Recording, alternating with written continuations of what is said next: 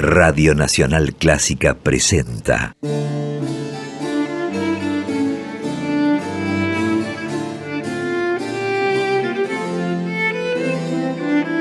Clásica en La.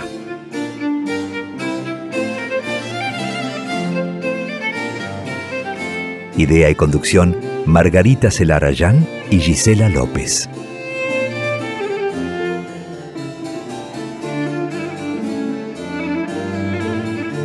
Hola, ¿cómo están? Comenzamos Clásica en La, este espacio que cada jueves dedicamos a las actividades, trayectorias, historias de compositoras y de directoras de todos los tiempos.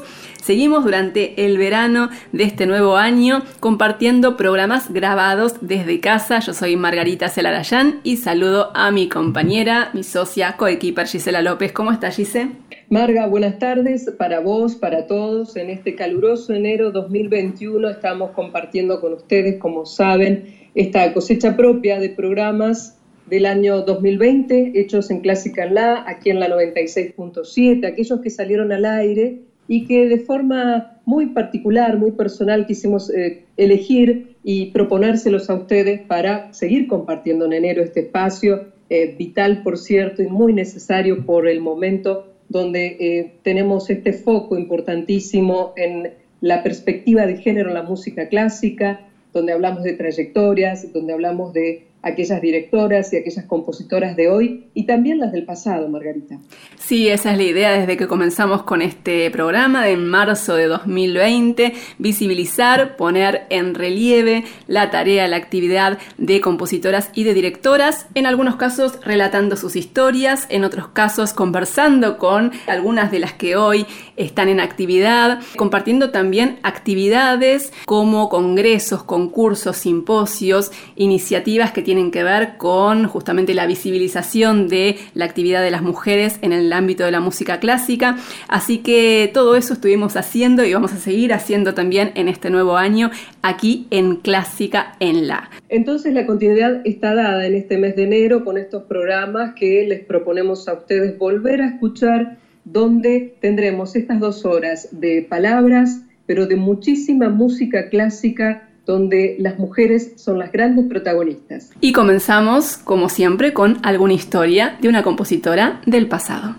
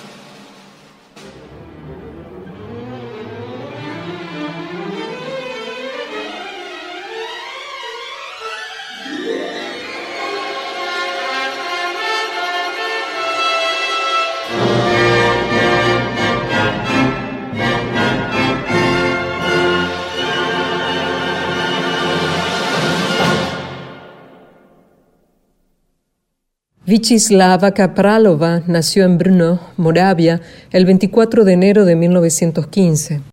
Su madre, también llamada Vychislava, era profesora de canto y su padre, Václav Kapral, era profesor, crítico musical y un destacado compositor que había estudiado con Janacek.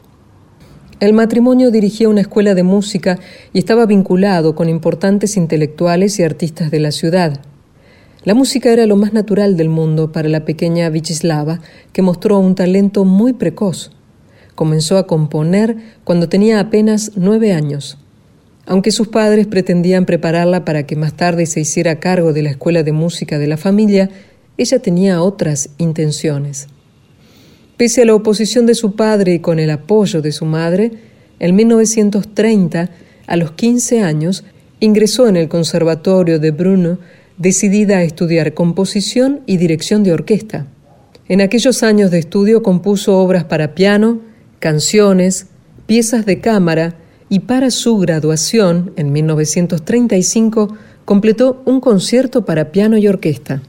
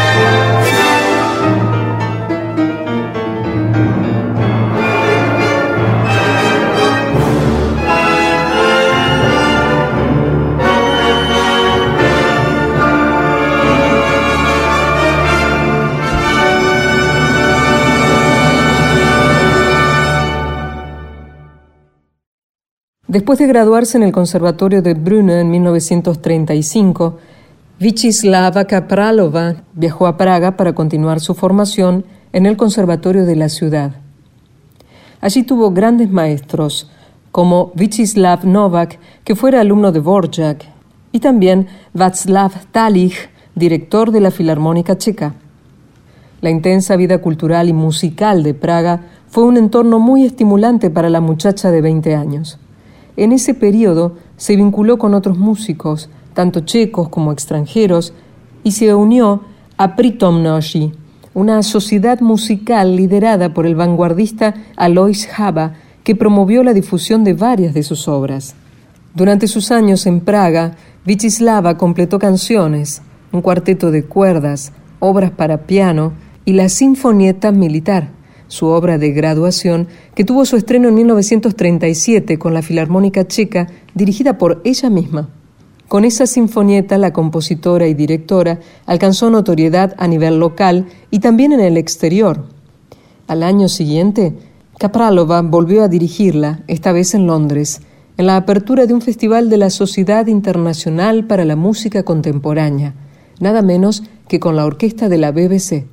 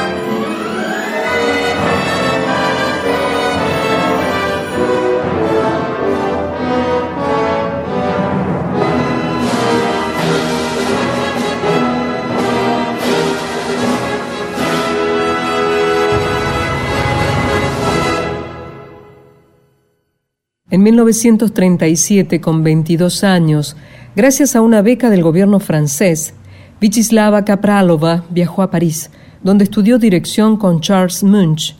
Allí se encontró con un viejo amigo de su padre, el compositor Bohuslav Martinu, que residía hacía tiempo en la capital francesa. Martinu se convirtió en su maestro, mentor, amigo y finalmente en su alma gemela. Fueron amantes, ya que él nunca se separó de su esposa, a pesar de haber amado profundamente a Vichislava.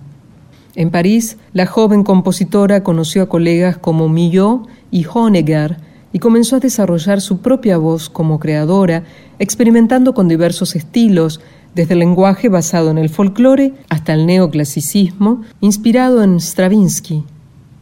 En 1938 regresó a Moravia durante el verano y allí compuso intensamente. De ese periodo son su partita para piano y cuerdas, la suite rústica y la canción Diciendo adiós, una suerte de despedida de su patria a la que abandonaría definitivamente en 1939 con la llegada de los nazis a Checoslovaquia.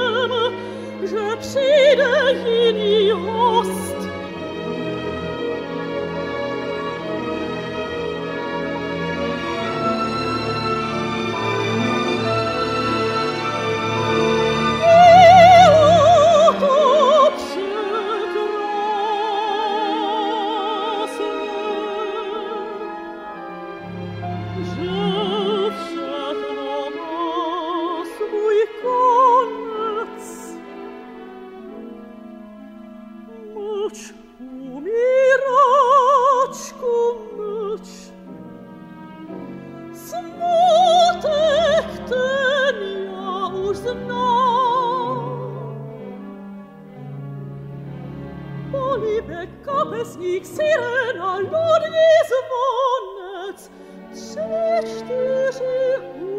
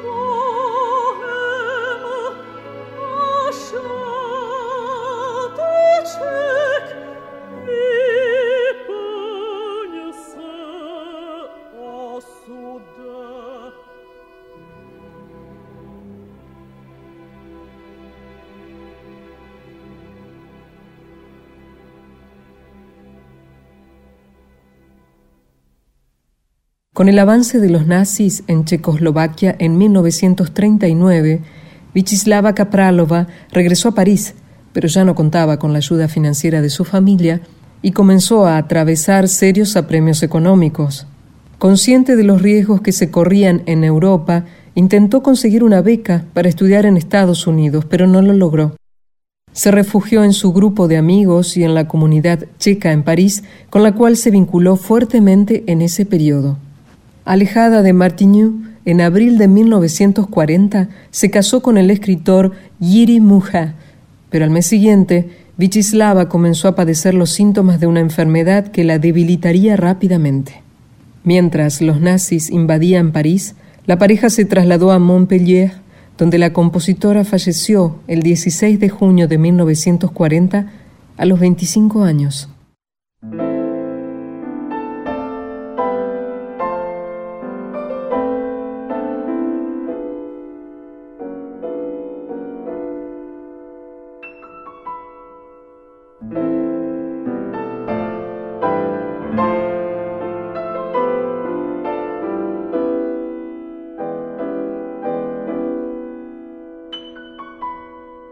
Vichislava Kapralova compuso casi 50 obras, entre piezas para piano, canciones, música de cámara, obras orquestales y piezas corales. Además dirigió orquestas en Praga, Londres y París. Fue valorada como compositora en su breve pero intensa vida durante un periodo de grandes conflictos en Europa.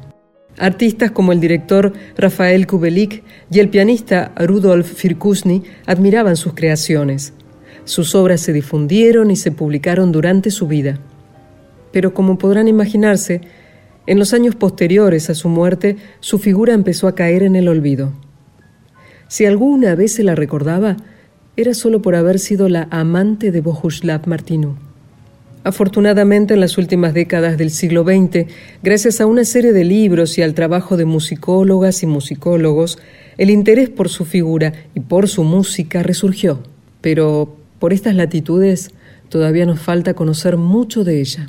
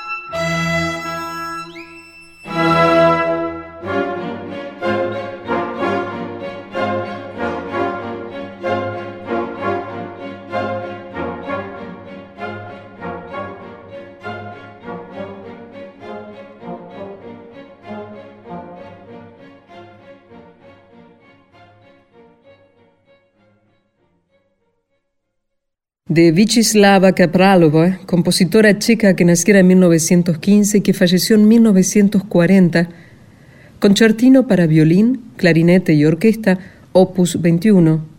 En el violín, Thomas Albertus Ehrenberger, en clarinete, Reinhard Weiser, orquesta de la Sociedad de Conciertos de Viena, dirigidos por Doron Salomon. Y antes compartimos también de Vyacheslava Kapralova, Suite Rústica, opus 19, versión de la Orquesta Filarmónica de Brno, dirigido por Iri Pinkas. Final del concierto para piano y orquesta en re menor, opus 7, al piano Alice Rainova, Orquesta Filarmónica Bohuslav Martinu, dirigidos por Thomas Hanus. Final de la Sinfonieta Militar por la Orquesta Sinfónica de Brno, dirigido por František Iliek, y Diciendo adiós sobre un poema de Vyacheslav Neshval, Stenka Kareninova, soprano, Orquesta Filarmónica de Brno, dirigido por Yiri Pinkas.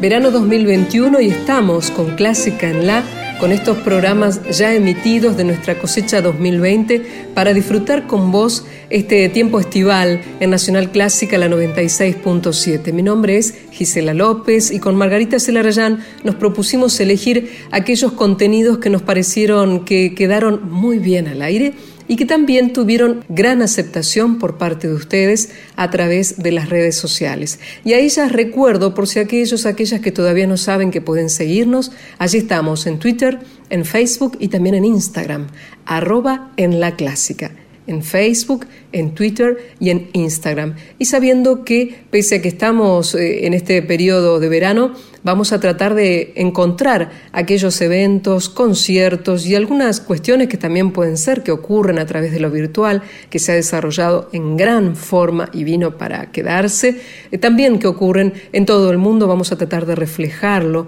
en estas propuestas que tenemos en las redes sociales. Y dicho esto, solamente te propongo empezar a compartir más música clásica.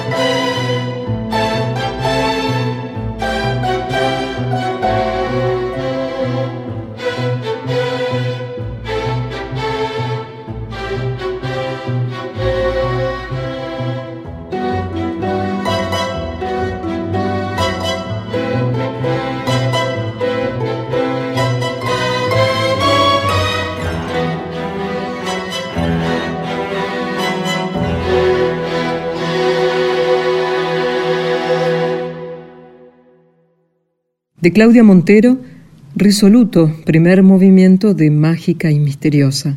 Concierto para arpa y orquesta. En arpa, Flora Leda Sacchi, Orquesta Filarmónica de Praga, dirección Lucía Sicos.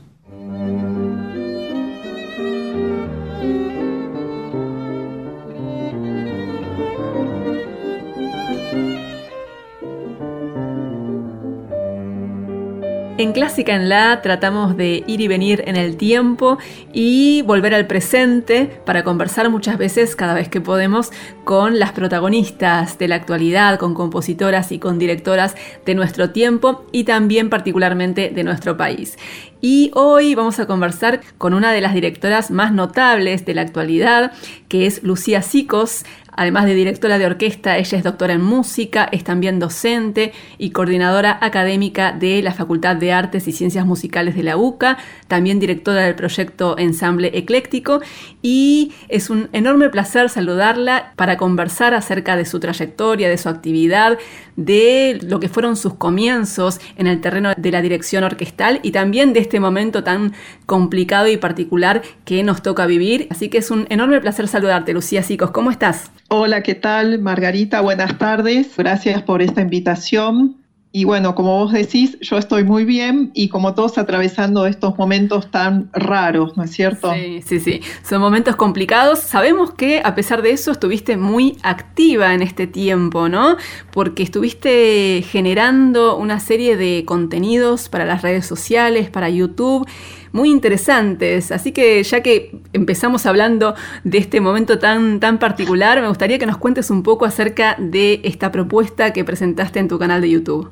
Mira, todo surgió con esta coyuntura de que el artista y sobre todo el músico, viste, depende mucho de estar con los otros para poder hacer su arte, porque incluso el músico que se dedica a ser solista depende del público también. Y bueno, con esto de que siempre me dicen, ¿y qué hace el director con, el, con la batuta? Con el palito, en realidad, ¿no? Te dicen. Sí. Bueno, ¿qué hace el director en cuarentena? Porque al director le falta su instrumento, o sea, ni siquiera uno puede estudiar en su casa, por supuesto, pero el instrumento de uno son los otros, ¿verdad? Claro. Entonces, a partir de esa pregunta, bueno, generé un video con colegas donde respondíamos esto eh, fue muy interesante porque en medio empezó como un juego y también como a tomar conciencia uno de la importancia del otro y bueno, de esto que tiene nuestra profesión, de la necesidad del otro, pero también me sirvió para conocer un poco a la persona detrás del artista en, estos colegas que participaron conmigo, ¿no?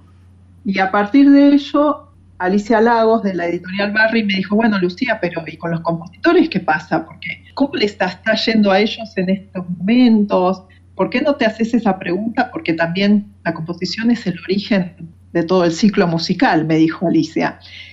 Y me dice, no, ¿no te animás a hacer algo con los compositores? Y así hicimos el otro video que me pasó lo mismo que con el de los directores, es como que conocer a la persona detrás del artista me enriqueció mucho, no solo en el lazo interpersonal, sino también en la mirada distinta o un poco más enriquecida de la obra de estos, de estos compositores que convoqué para este video. Y de allí surgió qué pasa si, ya que todas las orquestas y los coros están generando contenidos a distancia, si hacemos un estreno.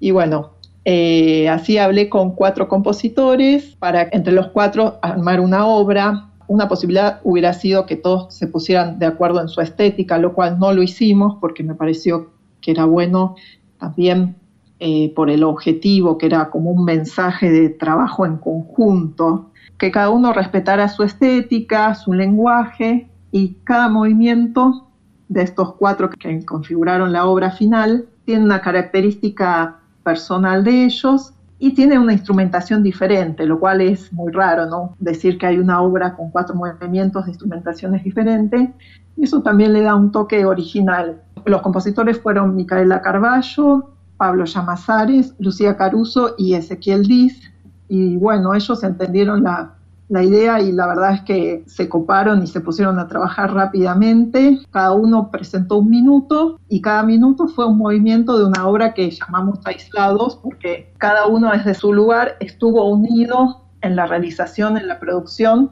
y en el producto final que fue esta obra. Y el día que la estrenamos por YouTube, la verdad es que tuvo muy buena repercusión, hubo mucha gente mirando y escuchando, la música realmente que quedó es bellísima, como te dije antes, cada uno con su estilo, pero transmitiendo esta idea que yo les había comentado al comienzo de, aunque estemos en distintos lugares, podemos estar unidos a través de la música y dar un mensaje de esperanza, de reencuentro, de volver a hacer las cosas respirando juntos en la misma sala, ¿no? Sí. Una manera como de reflejar, me pareció una buena manera de reflejar qué pasa con el artista que se dedica a la performance y que necesita del otro y del público sobre todo para expresarse, ¿no? Totalmente. Me pareció súper interesante todos los videos, los que tienen que ver con la actividad del director, el, de los compositores y finalmente esta obra, esta creación colectiva, como nos comentabas, Lucía Sicos. Me parece que son propuestas interesantísimas porque mm, nos llevan a dos cuestiones, me parece. Por un lado, a lo que ha probado esta situación que nos toca vivir tan complicada y es el valor del arte y particularmente de la música, ¿no? Para los músicos y también para los que escuchan, para los que disfrutan, para los que consumen esas creaciones. Y por otro lado, también las reflexiones que surgen, que surgieron a partir de la convocatoria que hiciste con compositores y con directores a propósito de esta situación, ¿no? De lo que para cada uno implica el confinamiento, que finalmente es, tan subjetivo, ¿no? Y, y, cada uno lo afronta de una manera diferente. Sí, tal cual. Esta cosa de que ahora parece que todo pasa por las redes sociales o por lo virtual y en un punto quizás uno dice hay un exceso, pero fíjate que yo estaba pensando, eso nos permite, por un lado, a los artistas conocernos más entre nosotros, ¿no? Porque en la vorágine del día a día, de un día común, sin cuarentena, uno saldría de un ensayo y diría, uy, quiero ir al concierto que está en la otra punta de la ciudad, no voy a llegar, qué pena, me lo pierdo. Y ahora si te lo perdés, eh, lo podés ver al otro día porque quedó grabado, o fíjate todas las orquestas que están poniendo a disposición los videos de sus conciertos de temporadas anteriores o las instituciones internacionales, o sea, vos desde Buenos Aires podés ver eh, algo que está pasando en el hemisferio norte o que pasó el año pasado y te lo liberaron para que lo puedas ver. Y eso me parece muy bueno porque también hace que nos conozcamos mejor entre nosotros, pero también la audiencia que tiene la posibilidad de picotear, entre comillas, que puede ver un video y decir, voy a ver qué es una sinfónica. Y lo escucha un minuto, lo que importa es que le va a poner play y que va a decir, bueno, me gusta, no me gusta, me gusta, pero igual sigo mirando otro video, cosa que nadie iría a un teatro, a una sala de conciertos a ver, a ver si me gusta esto, me quedo un minutito y me voy. La virtualidad ahora está haciendo eso, que la música llamada clásica o académica tiene que replantearse su actualidad o la generación de, nuevos, de nuevas audiencias sin quererlo por causa de, de esta contingencia que estamos viviendo está al alcance de la mano de mucha gente que no hubiera entrado a un teatro a ver qué onda una orquesta sinfónica y sin embargo sí le puede poner play a ver de qué se trata y me parece que en ese sentido podemos rescatar algo positivo de esta situación.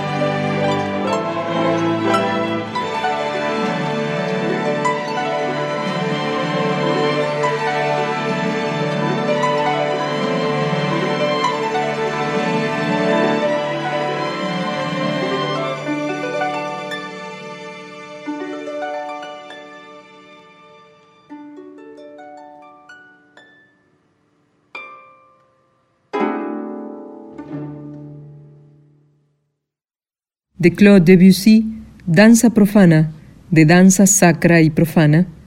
En arpa, Liz Malén Cardoso. Orquesta de Cámara de Rosario, dirigidos por Lucía Sicos.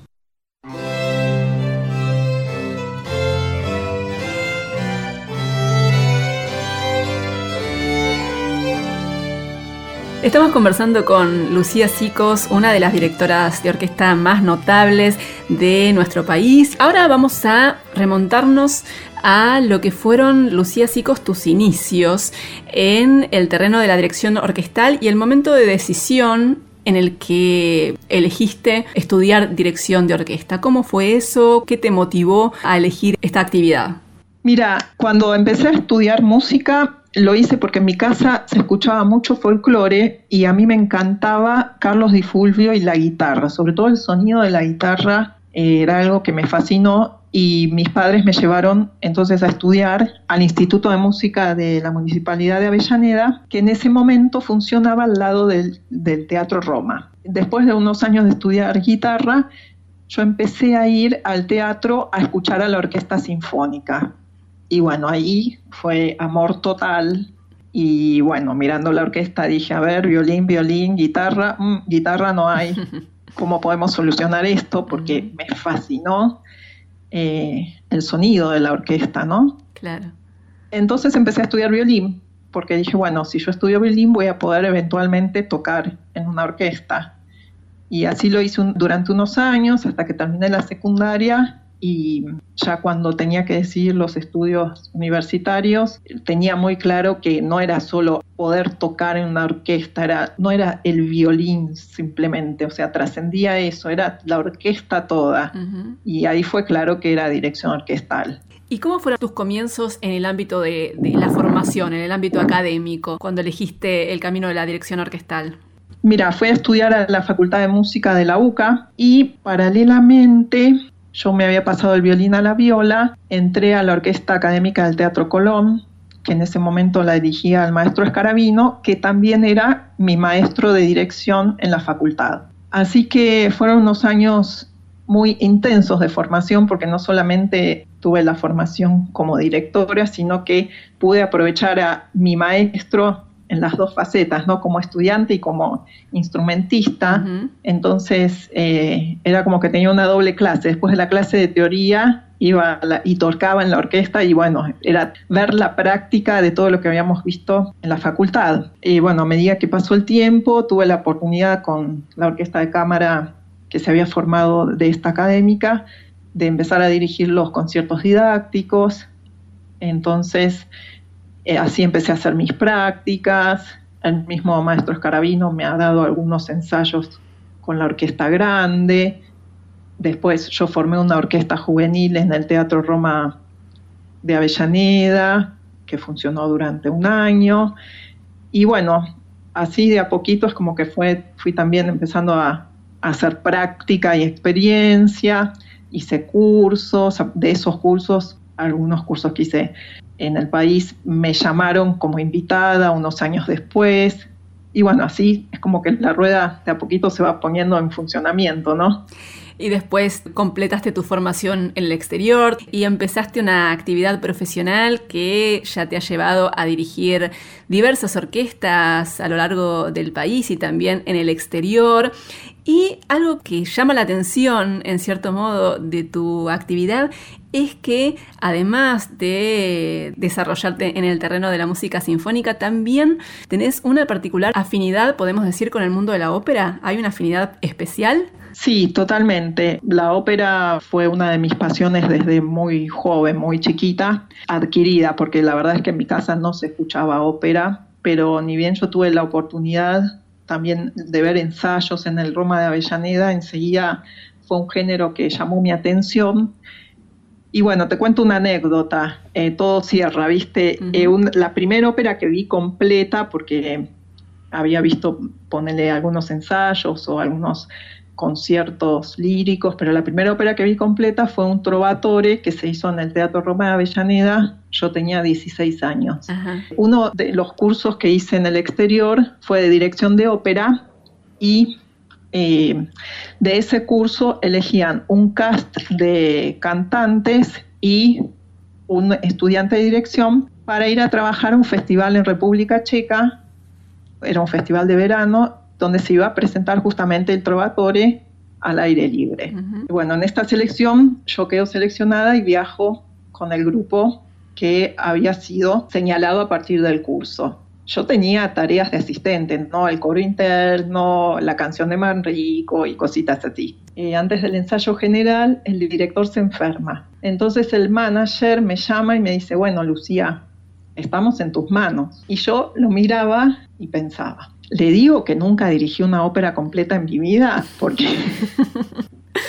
o no le digo. Mm, y bueno, yo pensé, bueno, no le digo nada, total lo voy a tener que hacer y él no lo va a poder remediar, porque esto es mañana. Así que fui al ensayo general, todo salió muy bien por suerte, hice todas las funciones porque el director nunca se, se repuso y bueno, así fue que debuté dirigiendo ópera. Con la misma ópera que había marcado tu enamoramiento, digamos, con el género, ¿no? Tal cual. Y como corolario, cuando hice mi tesis doctoral, elegí el Trovatore para investigar las tradiciones interpretativas, comparando grabaciones históricas y la partitura mm, con edición crítica que publicó Ricordi y University Chicago Press. Así que bueno, el Trovatore marcó tres ciclos importantísimos en mi vida en el amor con la ópera, sí. Me gustaría que toquemos un tema que tiene que ver con la temática de nuestro programa, que es justamente poner el foco en la actividad de compositoras y de directoras. ¿Cómo ves el panorama de las directoras de orquesta en nuestro país actualmente?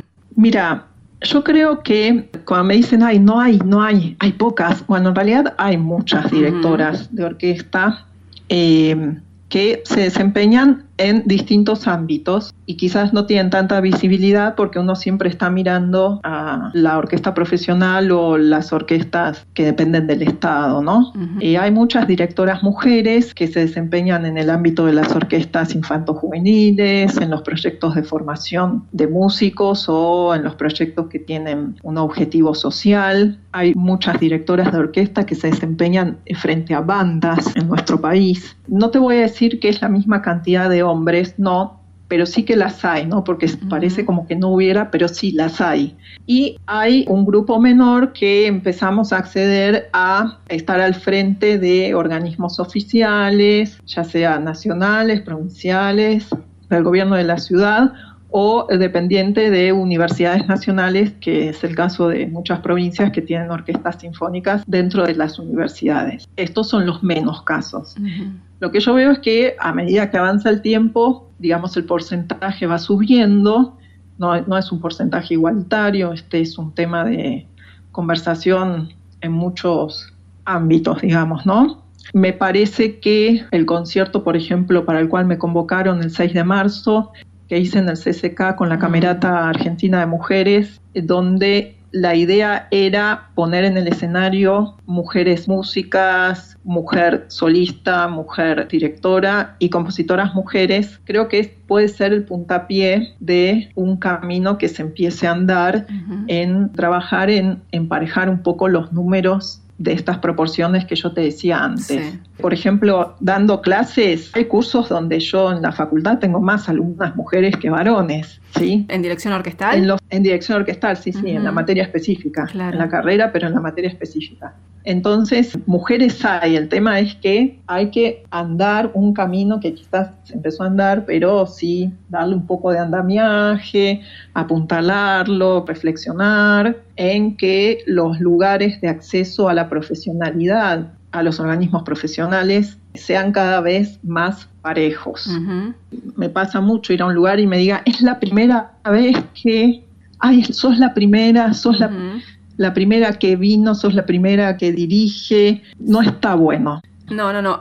como decías, hay mucho camino por desandar y mucho por hacer con acciones concretas, como lo que comentabas del concierto que se hizo a propósito del Día Internacional de la Mujer en el CCK, que vos dirigiste a la Camerata Argentina de Mujeres con obras de compositoras, iniciativas concretas tendientes a que podamos dirigirnos a un escenario de, mayor igualdad en este terreno en el que todavía claramente falta. Tal cual. Lucía Sicos, ha sido un placer enorme conversar con vos y esperamos cuando se supere la, pandemia volver a verte frente a orquestas y en conciertos y también dirigiendo ópera en diferentes escenarios de nuestro país y también en otras partes del mundo. Muchísimas gracias por esta charla, Lucía. Muchas gracias a vos, Margarita, y ojalá así sea, la música en vivo nos vuelva a reunir prontamente. Te mando un abrazo grande. Un abrazote.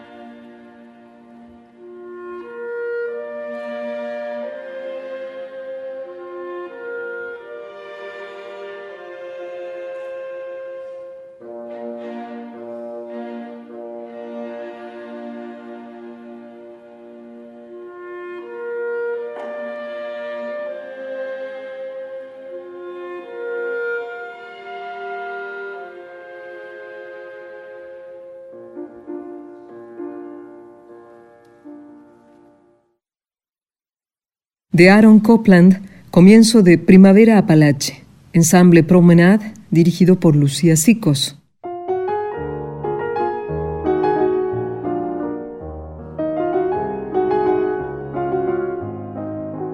Seguimos en Clásica en la, aquí en la 96.7 y la idea en el final del programa de hoy es compartir canciones compuestas por dos hermanas compositoras. Estamos hablando de las hermanas Lily y Nadia Boulanger que van a volver en varias ocasiones aquí a Clásica en La. En algún momento vamos a compartir también sus historias en el primer tramo de algún programa, pero la idea, les decía, hoy es escuchar canciones, melodías escritas por ellas a propósito de un disco editado este año del tenor Cyril Dubois junto al pianista Tristan Raes. Y vamos a comenzar con Nadia Boulanger, que fue la mayor de las hermanas, vivió entre 1887 y 1979. Hoy esencialmente se la recuerda a Nadia Boulanger por haber sido una pedagoga absolutamente excepcional, gran maestra de grandes compositores como Copland, Piazzolla, Jean Francais, Giancarlo Menotti, pero esa actividad como pedagoga sin duda ha opacado todas sus otras actividades en el campo de la música, porque ella también fue organista, directora, compositora, aunque es cierto que dejó de componer unos años después de la muerte de su hermana Lily Boulanger, que falleció muy joven a los 24 años. Vamos entonces a escuchar algunas de las canciones que compuso Nadia Boulanger, incluidas en este disco del tenor Cyril Dubois y el pianista Tristan Raes. Vamos a compartir Poema de Amor, Escucha la dulce canción y El mar, todas canciones de Nadia Boulanger. Canta el tenor Cyril Dubois junto al pianista Tristan Raes.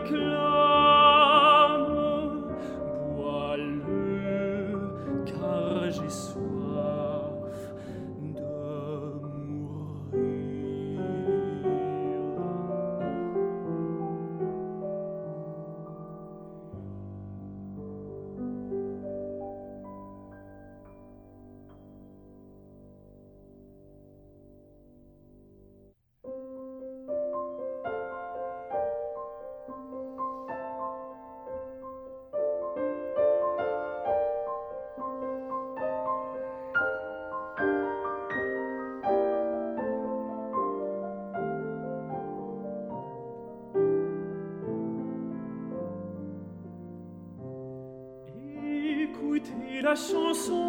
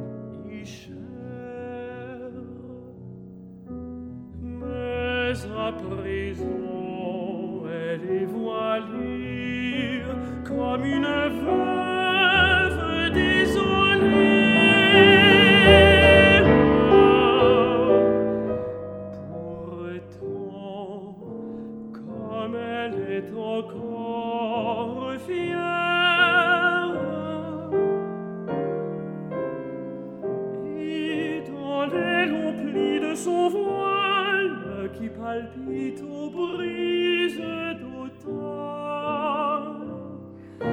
Car j'y monte cœur qui s'y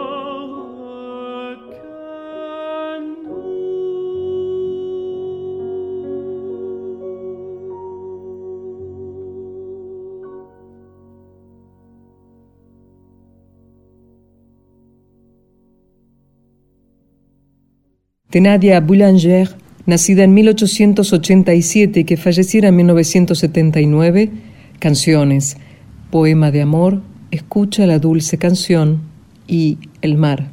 La versión aquí del tenor Cyril Dubois, al piano Tristan Rees.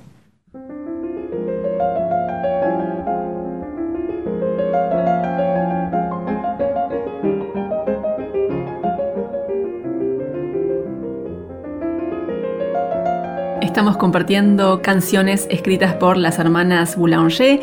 Recién escuchamos algunas melodías de Nadia Boulanger y ahora es momento de escuchar algunas canciones de Lily Boulanger, la más joven de las dos hermanas. Lily vivió entre 1893 y 1918. Durante toda su vida tuvo una salud muy, muy frágil, muy débil, y a pesar de haber fallecido muy joven a los 24 años, compuso intensamente. En 1913 se convirtió en la primera mujer en ganar el premio de Roma, que era el premio de composición que otorgaba el Conservatorio de París, muy codiciado, y en 1913 ella lo obtuvo. Una vida corta pero muy intensa y con algunas obras maravillosas como las canciones que vamos a escuchar ahora. Forman parte del ciclo Cuatro Cantos y son Espera y Reflejos. Canta el tenor Cyril Dubois junto al pianista Tristan Raes.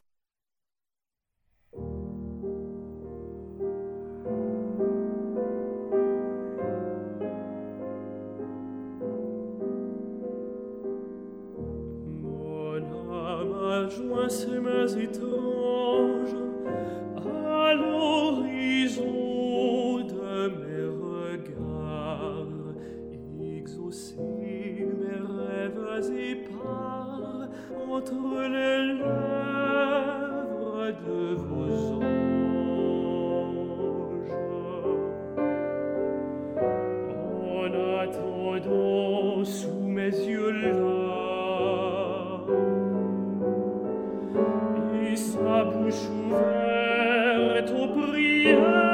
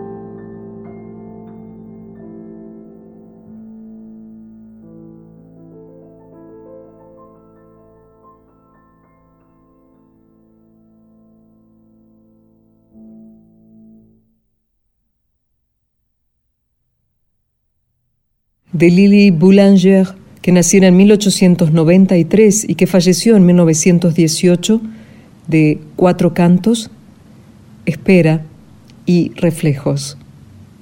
Versión, el tenor Cyril Dubois, al piano Tristan Reyes.